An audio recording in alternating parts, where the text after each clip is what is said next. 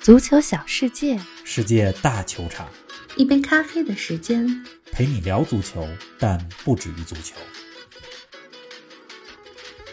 欧洲杯第十六个比赛日，这恐怕是欧洲杯历史上最疯狂的一个夜晚，没有之一。两场比赛全部进入加时赛，十四个进球，一场点球大战，四支球队奉献了欧洲杯经典之夜。然而晋级下一轮的却只能有两个。瑞士疯了，法国傻了，欧洲杯最大冷门出现了。西班牙进攻美如画，防守却险些崩盘，最终五比三战胜克罗地亚，与瑞士会师八强战。疯狂背后，让我们回归理性，聊聊出局的法国、惊险晋级的西班牙，这两支强队有哪些通病？更多精彩内容以及今晚的英德大战前瞻，尽在本期欧洲杯早咖。听众朋友们，大家好，欢迎来到今天的节目，冯老师你好。林子好，听众们大家好，看完球得长喘一口 气，是的这，是一个太疯狂的夜晚了。没错，嗯这是我看的第六届欧洲杯比赛，在我的印象里，没有一个夜晚像今天一样，是啊两场比赛都是充满了很多的戏剧性。太疯狂了，今天出场的这四个队，西班牙、克罗地亚、法国、瑞士，给我们奉献了两场无与伦比的比赛。没错，但要说最大的赢家是谁，我嗯必须说只有一个，那就是足球这项运动本身。嗯足球无愧于世界第一运动，而且我觉得所有热爱这项运动的球迷也是今天晚上这两场比赛的赢家。是的，这个足球比赛最大的魅力就在于不可预知性，嗯， 这个特点在今天凌晨的两场比赛里被体现的淋漓尽致。哈哈，而且最大的戏剧性就在于夺冠大热法国输给了瑞士，对呀、而且踢丢最后一个点球的是法国队的王牌姆巴佩。居然是他， 先说第一场，西班牙和克罗地亚这场，嗯，前两天咱们刚说过，丹麦成为了欧洲杯历史上第一支连续两场比赛打进四球的球队。是结果今天凌晨就产生了第一支连续两场比赛打进五球的球队，那就是西班牙。西班牙，嗯，不过今天比赛当中啊，西班牙差点把煮熟的鸭子给放飞了，三比一领先的情况下，觉得胜利已经跑不了了，对呀、结果自己的防守强度出现了问题，嗯，出现了松懈，最后五分钟被顽强的克罗地亚扳成了三比三。是的，加时赛前五分钟，其实占优的是克罗地亚，嗯，他们有一个绝佳的射门机会没错，被西班牙的门将乌奈西蒙给扑出去了，嗯，否则比赛结果真不好说。是的，可以说，西班牙占据了整场优势。但是在常规时间最后五分钟、加时赛前五分钟这十分钟的时间里，西班牙突然崩盘，差点就要了他们的命。很危险，这之后出场的法国队就像被西班牙传染了一样，同样的剧情，零比一落后，到三比一领先，以为没有问题稳了，又被扳平了，再到三比三被对手绝平。是不过法国队可没有西班牙这样的好运气，法国队在点球大战中输给了瑞士，出局了。是的，咱们欧洲杯历史上的今天就和刚才说到的西班牙有关系。好啊，今天是北京时间六月二十九日，来跟我们说说历史上的今天，二零零八年的六月二十九号，当年的欧洲杯决赛，西班牙一比零战胜了德国，捧起了德劳内杯，嗯，这是他们时隔四十四年再次夺得欧洲杯的冠军。二零零八年的西班牙阵容当中，守门员是卡西，后防线上有普约尔、拉莫斯，中场有哈维、伊涅斯塔、法布雷加斯这些人，是锋线上有比利亚和金童托雷斯，真的是黄金一代。没错，那届欧洲杯之前，西班牙足球一直是预选赛表现好，嗯，到了大赛决赛阶段就掉链子。嗯大家也在说，西班牙足球什么时候才能将才华变现呢？是啊，结果在2008年那届欧洲杯上，西班牙表现得非常好，嗯，决赛面对强大的德国，托雷斯打入了唯一进球。那届欧洲杯夺冠之后，也开启了西班牙足球的黄金时代，是的，接连获得了2010年世界杯、2012年欧洲杯的冠军，四年三夺大赛冠军，可以说是前无古人。是啊，哎，大约十年前的西班牙真的是太优秀了，以至于现在我们看到西班牙，总会忍不住和当时的进行对比。方老师，今天凌晨西班牙算是有惊无险的战胜克罗地亚，你怎么评价一下他的表现呢？咱们先说西班牙，但是也得留点时间给法国， 嗯，精彩看点太多。是的，西班牙这场呢，咱们用一二三的方式给大家来复盘西班牙这场比赛的表现，嗯那就是一个最佳瞬间，两次克服逆境，三名关键球员，你看怎么样？可以啊，先来说说一个最佳瞬间。最佳瞬间是这场比赛进行到五十七分钟的时候，西班牙的阿斯皮利奎塔头球破门，嗯，把比分改写成了二比一，让西班牙全场第一次领先。是，我选这个球为最佳瞬间，一是因为这个球展示出了西班牙战术的灵活多变。嗯你想，四支右后卫的阿斯皮利奎塔跑到禁区中央来抢点头球。是啊，这说明西班牙的进攻手段很多元。嗯，每名球员虽然有固定位置，但是主教练里克也给了球员一定的自由度。没错，这第二呢，是因为这个球是即将三十二岁的阿紫，就是阿斯皮利奎塔嗯在西班牙国家队的第一个进球。啊，看英超和欧冠的球迷都对阿紫比较熟悉了，他是切尔西效力了九年的老臣，刚刚过去的这个赛季也帮助球队夺得了欧冠。嗯，他在西班牙国家队当中啊，其实只有二十多次出场，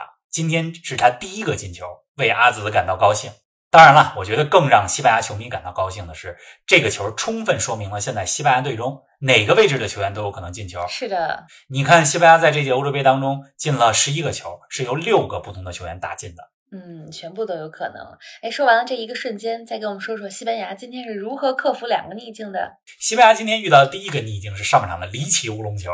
佩德里回传，守门员无奈西蒙出现了重大的停球失误，是的，皮球滚入球网、西班牙当时是完全占优啊，但是谁也没想到以这样荒谬的方式送给了克罗地亚一个进球。让人诧异。但是这个球出现以后啊，嗯，西班牙没乱，依然按照自己既定的战术来打。上半场结束之前，萨拉比亚就扳平了比分。是，这第二个逆境啊，出现在比赛尾声阶段，西班牙三比一领先，大家都觉得稳了。但是这个时候，西班牙松懈了，被对手扳成了三比三。这克罗地亚的气势啊，一下子就上来了。是的，我当时都很担心，西班牙经历了从领先到被绝平，心里会崩盘。有这个可能。但是啊，西班牙的进攻依然有声有色，很锐利，打出了美如画的传切配合。加时赛上半场连进两球，彻底杀死了比赛。是，这个时候，克罗地亚不仅体力消耗殆尽，而且心气儿也没了。虽然说西班牙是实力占优的一方，虽然说大家都期望着西班牙说战胜克罗地亚不成问题，嗯，但是今天两次遇到逆境都调整过来了，我觉得咱们还是给西班牙得点赞，因为应对逆境的能力恰恰是淘汰赛当中成功的关键。说的没错。您正在收听的是《足球咖啡馆》，一杯咖啡的时间陪你聊足球，但不止于足球。欢迎您在各大音频平台关注我们的节目，同时欢迎关注冯老师的足球评论公众号“冯球必侃”，让我们一起聊球、砍球、追球。哎，咱们再来说说三名关键球员吧。方老师，这应该包括今天在锋线上非常活跃，并且在加时赛打入第一关键球的莫拉塔吧？是的，莫拉塔算一个，哎，无论在俱乐部还是西班牙国家队啊，过去这一两年，莫拉塔受到的批评不少，嗯，但我觉得今天这场球，莫拉塔踢得不错，可以说是证明之战。是，不仅在加时赛里帮助西班牙再次取得领先，而且在整个比赛当中也创造了不少威胁进攻机会。是的，你看他在中前场的跑位，给队友创造出来了不少空间。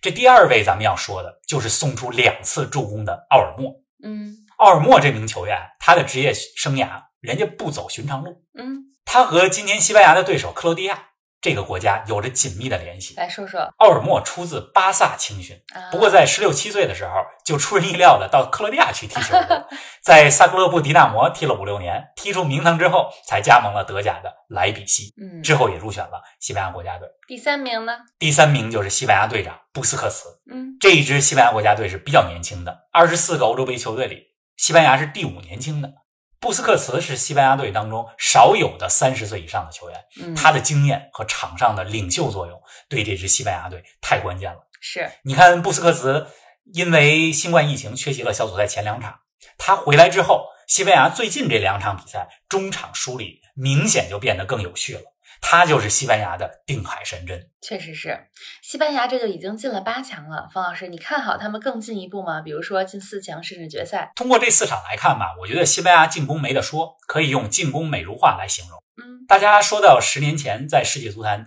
那支非常有控制力的西班牙队，一定就会想到当时西班牙的打法就是传控或者叫 tiki taka。嗯，现在的这支西班牙，你看连续两场进五个球，有的媒体也在说说曾经的传控打法又回来了。嗯但是我觉得啊传控是现在西班牙的特点之一，西班牙的打法可不止传控。啊，你看现在的西班牙队里边，两个边路也是杀手锏，嗯像阿尔巴、马克思·略伦特、奥尔默、费兰托雷斯这些球员都非常擅长边路突破。是的，另外啊，现在的西班牙不像之前啊十年前那样，进到前场以后就耐心的传控渗透，长时间控球。嗯，现在的西班牙是进攻速率非常快，而且非常善于大范围的长传转移。是不过啊，我比较担心的是西班牙的防守。你看今天比赛最后十分钟，西班牙防守非常松散。是有点西班牙这两场的首发中卫都是埃里克·加西亚，他上赛季在曼城没打什么比赛，状态怎么样是个问号。嗯另外啊，西班牙这两场进攻打的之所以很顺，连续两场进五个球，也和对手斯洛伐克和克罗地亚给西班牙的防守强度非常有限有关系。尤其是克罗地亚，你看今天克罗地亚的防守就跟豆腐渣工嗯确程似实的。是。咱们留点时间再说说另一场比赛吧。谁也没有想到啊，夺冠大热法国被瑞士淘汰了，而且是在三比一领先的大好形势下翻盘。你说这法国是怎么了呢？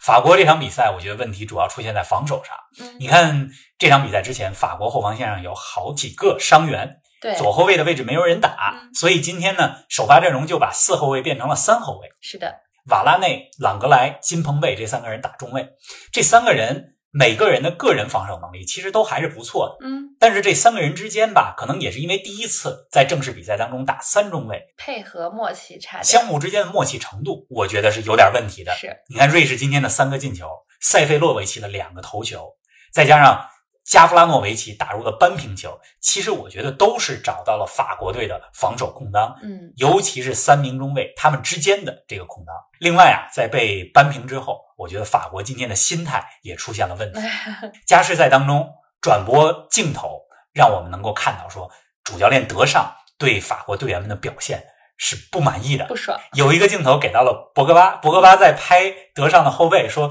别生气那意思就是主教练别生气，别生气，缓一缓。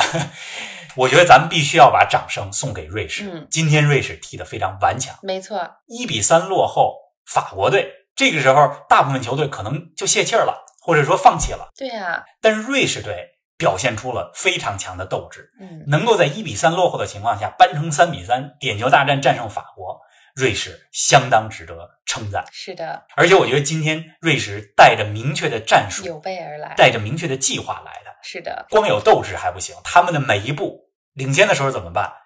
落后的时候怎么办，非常清晰。思路清晰。嗯，欧洲杯八强已经确定了六个席位了，北京时间今晚凌晨最后两个八强席位也将产生，备受瞩目的英德大战终于来了。方老师给我们前瞻一下，从小组赛三场来看啊，英格兰是一支非常讲究控制的球队，三场比赛进了两个球嗯，不丢一球。虽然没有打出特别赏心悦目、酣畅淋漓的比赛，但是这支英格兰队非常稳。是，这种稳定呢，在进入淘汰赛之后是非常重要的。嗯，而反观德国队这边，德国是一支非常不稳定的球队有。点儿，你看，德国既能打出四比二战胜葡萄牙这样特别提气的比赛，也能和匈牙利打得难解难分。嗯，最后一场小组赛对匈牙利，可以说是勉强逼平了匈牙利，才从小组当中出现。对啊呀、所以这两支球队目前的状态和稳定性来讲，英格兰肯定是更占优的一方，而且又是主场作战，是被更看好的一方。嗯，那德国队呢，是以挑战者的姿态来进入到这场比赛。但是你还别说哈，这些年来的德国队，当你把他们当成是看成大热的时候，往反而往不行，发挥低于预期。是的，但是，当德国队是以这种挑战者的身份出击的时候，往往会有惊人的表现。嗯，总之，这场比赛英德大战，综合各方面的因素来分析，呃，我比较看好英格兰。嗯，当然了，这也很有可能是一场需要通过加时赛甚至点球大战分出胜负的比赛。我觉得一切都有可能发对生。英德大战，火星撞地球，咱们期待一下。是的，通过今晚也能看出来，真的是一切皆有可能。那另一场比赛，瑞典对阵乌克兰，这应该是八分之一决赛当中受关注度最小的一场比赛了。不过从目前已经进行完的六场淘汰赛来看，真的是场场精彩，场场都有亮点。瑞典和乌克兰这场，王老师你觉得有哪些看点呢？这场比赛两个看点，一个是瑞典的前锋伊萨克，嗯，他是一个冲击力非常强的年轻前锋，在西甲的皇家社会效力，很多大俱乐部都已经盯上他了。你看瑞典的这三场小组赛，伊萨克虽然没有进球，他自己没进球，嗯但是他在前场的这种冲击力，包括给队友创造出来的机会，对瑞典的进攻是非常重要的。是的，乌克兰这边，咱们讲到现在，乌克兰有中场双核，曼城的金琴科和亚特兰大的马林诺夫斯基。嗯看看今天晚上的比赛啊，双核驱动的乌克兰是不是能给瑞典制造一些麻烦？是的，通常来讲呢，媒体上肯定是更看好瑞典，因为瑞典在小组赛当中获得了小组第一。嗯，但是乌克兰，这也是咱们在欧洲杯前瞻节目里面没错钦点的黑马胚子之一，是的对吧？咱们当时点了四个黑马胚子：乌克兰、土耳其、捷克和丹麦。是这捷克和丹麦都已进经八进强了对乌克兰今天晚上出战，就是土耳其比较掉链子。嗯，今天晚上的最后两场八分之一决赛，咱们拭目以待吧，看看是不是又是一个疯狂的夜晚。是的，哎呀，非常期待今天晚上的英德大战，还有乌克兰和瑞典的这一场。那咱们继续看球，明天早上不见不散。不见不散。